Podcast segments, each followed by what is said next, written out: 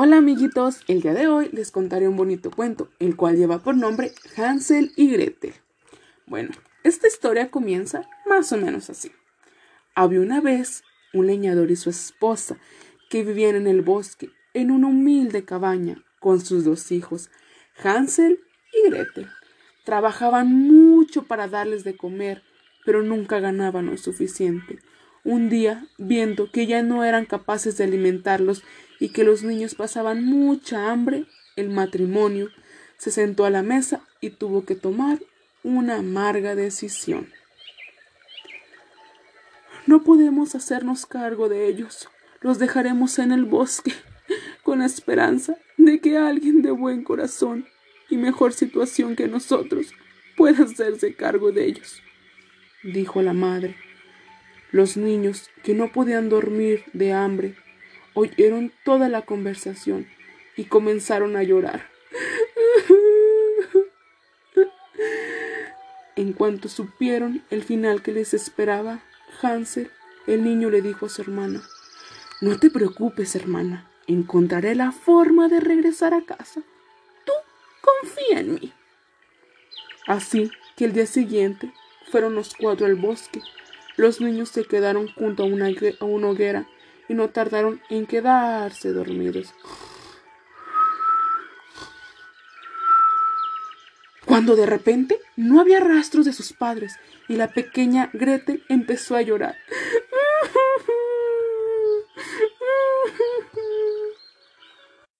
No llores, Gretel, no llores. He, ido dejando trocitos de pan a lo largo de todo el camino. Solamente queda esperar que la luna salga y podremos ver el camino y llegar hasta donde está nuestra casa. Pero la luna salió y no había rastros de los trozos de pan.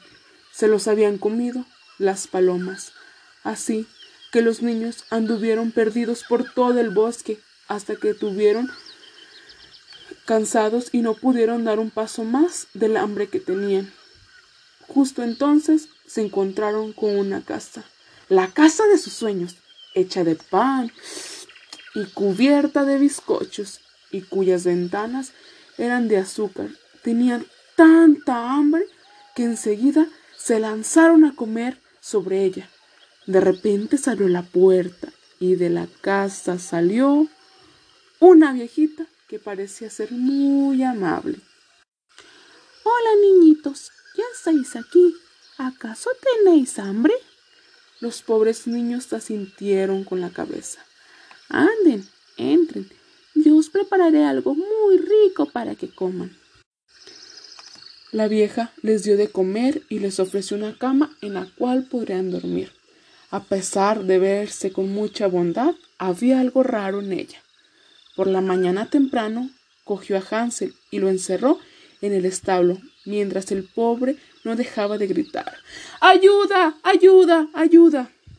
Aquí te quedarás hasta que engordes, le dijo la vieja. Con muy malos modos despertó a su hermana y le dijo que fuera por agua para preparar algo que comer, pues su hermano debía de engordar cuanto antes para poder comérselo. La pequeña Grete se dio cuenta entonces de que no era una vieja buena, sino una malvada bruja. Pasaban los días y la bruja se impacientaba porque no veía engordar a Hansel, ya que éste cuando le decía que le mostrara un dedo para ver si había engordado, siempre la engañaba con un huesillo, aprovechándose de su ceguera. De modo que un día la bruja se cansó y decidió no esperar más. Gretel, prepara el horno, que vas a amasar masa para hacer pan, ordenó a la niña.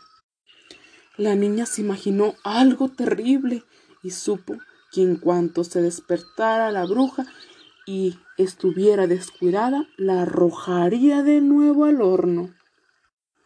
Mm, no sé cómo se hace, dijo la niña. Niña tonta, quítate. Pero cuando la bruja metió la cabeza dentro del horno, la pequeña le dio un empujón y cerró la puerta. Acto seguido corrió hasta el establo para librar a su hermano. Los dos pequeños se abrazaron y lloraron de alegría. al ver que habían salido libres de aquella horrible situación. Estaban a punto de marcharse cuando se les ocurrió echar un vistazo por la casa de la bruja y ¡Qué sorpresa! Se encontraron dentro de ella cajas llenas de perlas y piedras preciosas, así que se las llevaron. Los bolsillos estaban llenos de ellas y se dispusieron a volver a casa.